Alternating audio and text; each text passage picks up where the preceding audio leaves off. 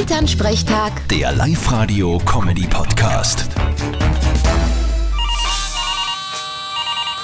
Hallo Mama. Grüß dich, Martin. Du, gescheit heiß ist, gell? Ja, wem sagst du das? Wenn ich in der Früh in die Arbeit komme, müssen die schon wieder Leiberl wechseln. Ja, weißt du, schwitzt?